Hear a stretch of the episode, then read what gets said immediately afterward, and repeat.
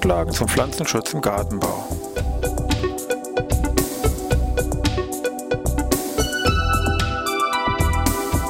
Ein wöchentlicher Podcast der Forschungsanstalt für Gartenbau an der Fachhochschule Weinstefan von und mit Thomas Lohrer.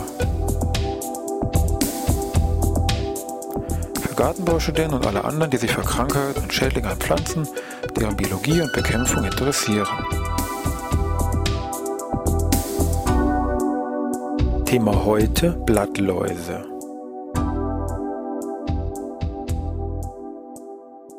Ja, ich begrüße wieder zur neuen Podcast-Ausgabe Pflanzenschutz im Gartenbau hier aus Weinstefan. Heute einmal zu dem ja, Frühlingsthema Blattläuse, kann man schon sagen.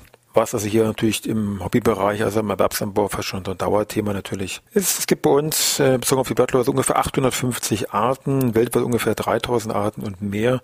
Also es macht schon Sinn, sich mit diesen Insekten mal ein bisschen näher zu beschäftigen. Ich habe mir, hab mir immer so ein kleines Lexikon geholt, äh, da irgendwann mal stichpunktartig das überfliegen, was die da so geschrieben haben und dann kann ich da vielleicht noch ein paar Punkte ergänzen und dann wollen wir mal gucken, mit was wir uns dann noch alles bei den Blattläusen zu beschäftigen haben. Also fangen wir mal an, hier Lexikon Blattläuse steht da eine Familie der Pflanzenläuse, das ist richtig. Pflanzenläuse ist eine größere Insektengruppe wo sie neben den Blattläusen auch die Blattflöhe, die weiße Fliege oder auch die Schildläuse dazugehören, also schon etwas größere Insektengruppe. Wollen wir mal gucken, was steht noch hier drin?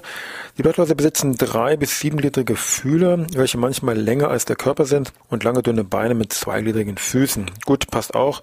Nur zur Ergänzung, also Körper natürlich kennen Sie, Blattlaus ein bisschen plump bis teilweise spindelförmig, je nach Blattlausart, was man da hat. Farbe meist völlig variabel, schwärzlich, grünlich, bräunlich, auch mal rot, das ist sehr unterschiedlich. Von der Größenordnung meist so zwei bis vier Millimeter groß und besitzen eben auch Komplexaugen zum Gucken. Was haben wir noch? Zitiere wieder, während einige Arten überhaupt flügellos sind, äh, kommen bei den meisten ungeflügelte und geflügelte Individuen nebeneinander vor. Kann man auch so stehen lassen, vielleicht noch als Ergänzung. Für diese ungeflügelten und geflügelten Stadien haben sich in Fachkreisen zwei Begriffe etabliert.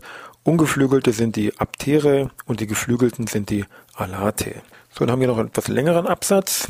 Also zitiere wieder. Viele Arten besitzen am drittletzten Hinterleibsring zwei sogenannte Saft- oder Honigröhrchen. Der süße, klebrige Saft, der als Honigtau die mit Blattläusen besetzten Gewächse überzieht, wird aber nicht aus diesen Röhrchen, sondern aus dem After abgeschieden und ist der Kot der Blattläuse.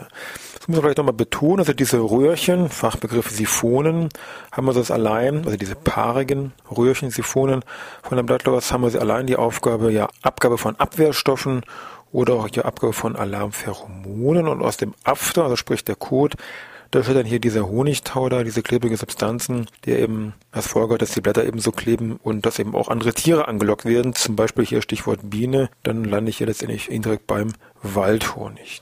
Gut, dann haben wir eigentlich aus dem Lexikon erstmal genügend hier ein bisschen vorgelesen, wobei Sie werden es vielleicht nicht gemerkt haben, aber das war jetzt ein zitierter Text aus dem Lexikon, Brockhaus Konversationslexikon aus dem Jahre 1894, also 1894 könnte man so fast meinen, dass sich in den letzten 115 Jahren bei Blattläusen eigentlich nicht allzu viel getan hat. Wobei das mit diesem Honigtau, sage ich mal, das äh, verwechseln immer noch viele. Ich habe letztens erst in der, ja hier, bayerischen Raum SZ oder so, in der Merkur-Beilage irgendwas gelesen, wo auch jemand da geschrieben hat, also der Honigtau kommt da aus diesen Siphonen. Nein, Honigtau kommt also da aus dem After. Gut, da gehen wir mal bei den Blattläusen jetzt mal auf das Thema Saugen näher ein, auf die Folgen, die jetzt dann natürlich davon begleitet werden und dann natürlich Stichwort Zyklus, komplex, komplex kann ich Ihnen gleich schon verraten und auch natürlich zum Schluss, was die Bekämpfung nun hier von unseren Blattläusen angeht.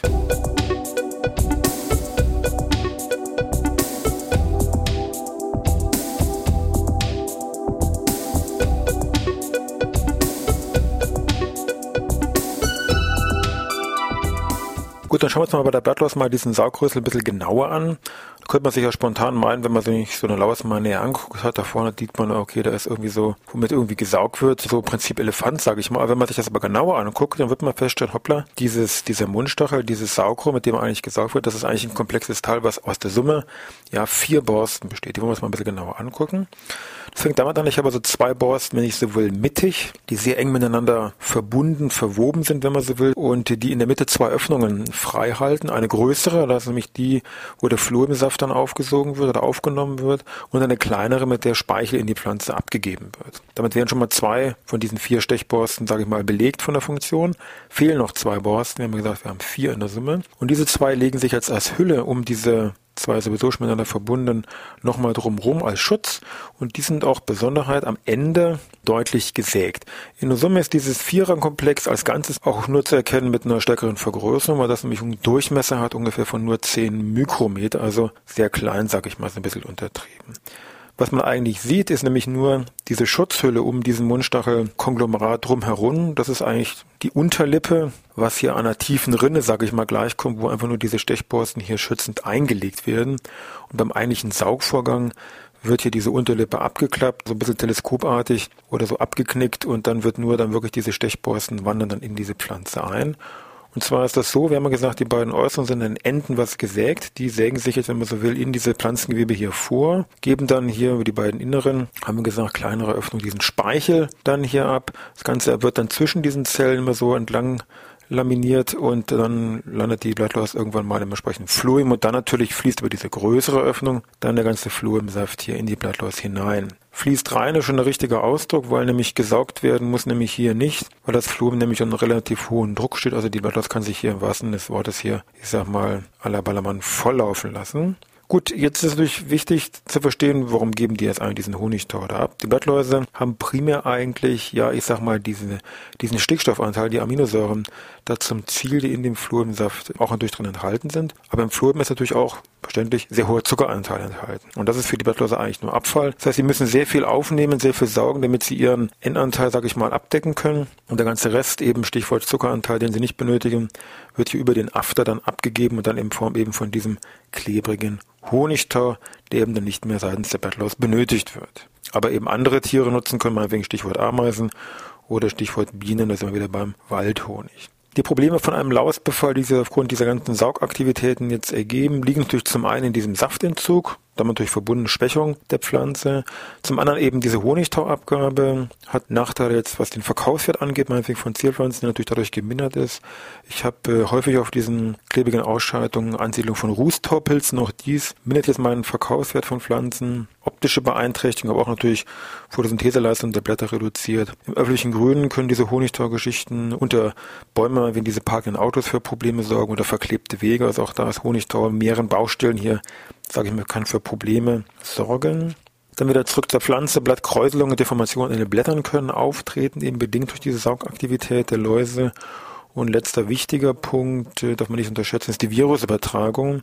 Sehr viele Läuse können Viren auf verschiedenste Arten übertragen. Es gibt da verschiedene Mechanismen, sogenannte persistente, nicht persistente Übertragung. Das ist ein komplexes Thema für sich. Das gucken wir uns mal in einem späteren Podcast zum Thema Viren dann nochmal genauer an. Gut, es wäre erstmal so das Thema Saugen an der Blattlaus. Wie macht ihr das eigentlich und was ergeben sich daraus für Probleme? Und äh, ja, jetzt wollen wir uns mal den Zyklus angucken, wie so ein Jahresverlauf einer Blattlaus so in der Kürze eigentlich ausschaut.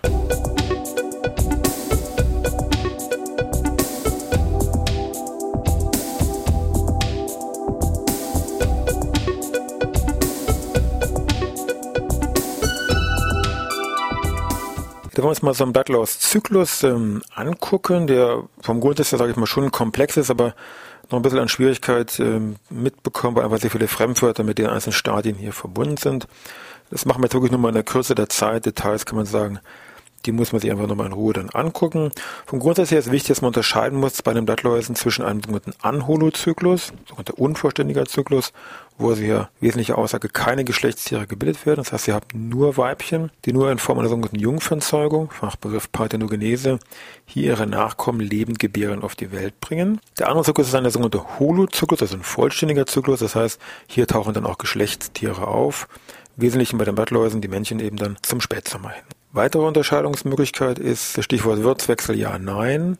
Wenn ein Wirtswechsel stattfindet bei den Blattläusen, ist in der Regel so, dass im Winter an den Gehölzen Eier abgelegt wird und dass im Sommer die Blattläuse dann auf krautige Pflanzen, Zierpflanzen, Gemüse etc. dann hier abwandern. Also Beispiele mal Luft gegriffen, so bekanntestes Beispiel jetzt im Bereich gärtnerischen Sektor ist meinetwegen Mycius persiceas Blattlaus, im Winter Eierblage Pfirsich, im Sommer hier an Kräutern, Gemüse und anderen gartenbaulichen Kulturen sehr breit gefächert vertreten. Andere Art äh, Rhopalosifum pardi, Winter im Bereich Traubenkirsche, also Ablage der Eier dort und im Sommer hier im Wesentlichen im Bereich Getreide. Gut, kurz mal den Zyklus jetzt in seiner wirklich nur komplexen Form also auf den Punkt gebracht.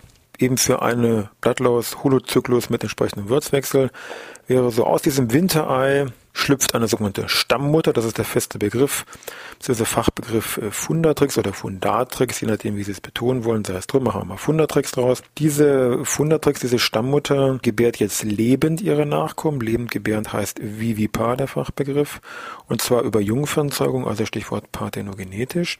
Und deren Nachkommen von dieser Fundatrix werden dann heißt nicht einfach nur Nachkommen, sondern natürlich wieder Fachbegriff Fundatrigenien. Sehr rasch äh, kommt es dann zur Ausbildung von einem geflügelten Nachwuchs, wenn nämlich, sage ich mal, auf der Pflanze ein bisschen weniger Platz ist oder dann eben Abwanderung hier Richtung krautige Pflanzen ist. Diese geflügelten Nachwuchsläuse, sage ich mal, werden als Migrantes bezeichnet, die dann auf ihren Sommerwirt abwandern. Die Leute, die sich dort ausbilden, werden als sogenannte Exulis bezeichnet. Wenn dann die einzelnen Wirtspflanzen hier, ich sage mal, wieder voll sind, werden wieder geflügelte Blattläuse ausgebildet. Die sogenannten Migrantes dann wieder und die besiedeln dann wieder die nächsten Pflanzen. So kann das dann über den Sommer sich hier weiter ausbreiten. Ähnlich wie bei den Rostpilzen, sage ich mal, diese Uredosporen, Sommersporen, wo der Zyklus einfach ans Laufen gehalten wird. Im Spätsommer ist es so, jetzt kommen wir schon in Richtung diese Geschlechtstiere, werden die sogenannten Sexupare ausgebildet. Diese gebären jetzt zum einen geflügelte Männchen und geflügelte Weibchen, dann eben auf diesen Winterwirt zurückfliegen, Stiefel, was wir vorhin hatten, meinetwegen Traubenkirsche oder Pfirsich.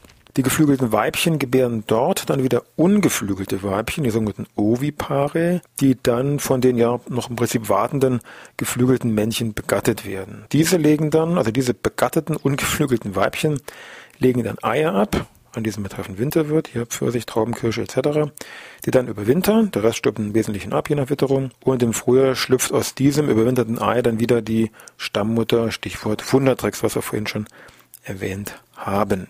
Alles klar, ist noch nicht ganz so einfach, aber ich denke, bis zur Prüfung haben Sie ja noch ein bisschen Zeit, oder? Was gucken wir uns jetzt noch an? Bekämpfung zum Schluss, ganz kurz noch. Dann hätten wir es auch.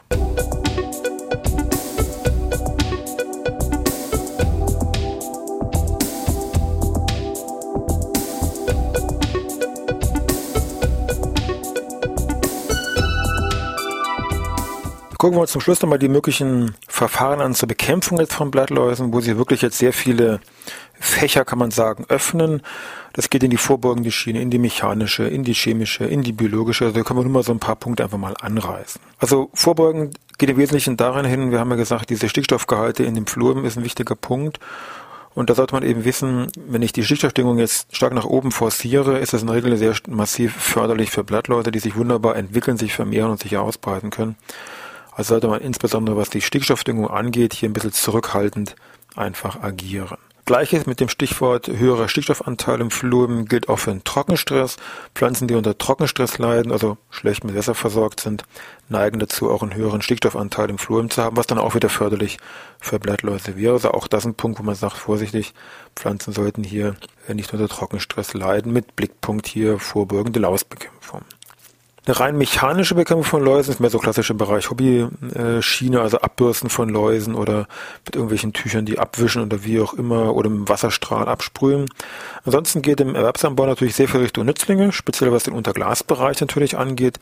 Da ist das Spektrum jetzt an Nützlingen, Parasitoiden und äh, Prädatoren relativ groß geht es von Schlupfwesten über Schwebfliegenlarven, Flurfliegen, räuberische Gallmücke, Marienkäfer, auch Blumenwanzen können eingesetzt werden. Also sehr breites Spektrum, was potenziell möglich ist im Einsatz gegen Blattläuse. Die Details muss man sich eigentlich dann auf den, den Seiten der Nützlingshersteller anschauen, weil das Ganze doch eine Wissenschaft für sich ist. Das sollte man sich schon vorher eingehend mit beschäftigen, bevor man da irgendwo aktiv werden möchte.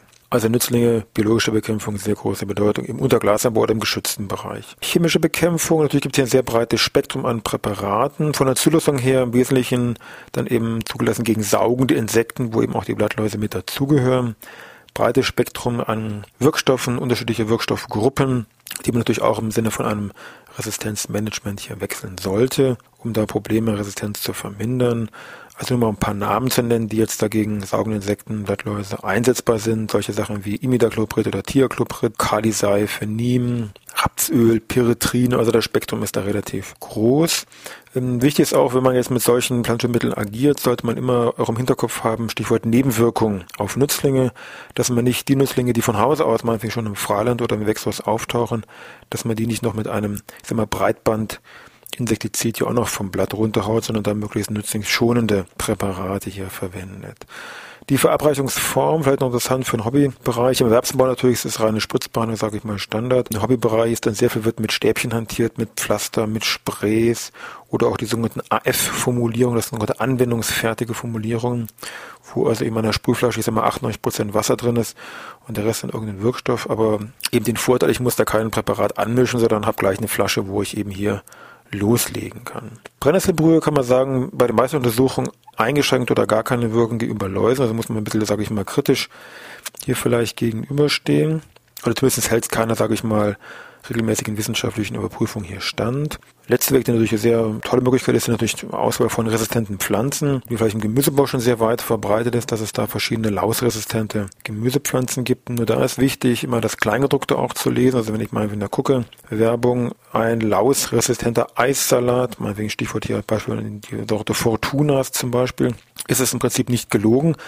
Beim Kleingedruckten wird sich dann herausstellen, ach guck an, er ist nicht lausresistent im Sinne von gegen alles und nichts, was eine Laus ist, sondern eben nur, Anführungszeichen, gegen die grüne Salat Blattlaus, also Novia ribis nigri. Und wenn sie die, sage ich mal, halt eben nicht haben, dann bringt ihnen ihre Lausresistenzen gar nichts, weil nämlich der Salat nur gegen diese Laus und nicht gegen alle anderen. Also resistente Pflanzen, prima Sache, aber im Kleingedruckten bitte nochmal nachlesen und sich nicht blenden lassen von irgendwelchen Aussagen wie lausresistent. Ja, damit sind wir eigentlich ein Thema Blattläuse soweit durch. Wünsche noch was, schöne Woche, schönes Wetter haben wir ja. Dann bis nächste Woche Dienstag wieder.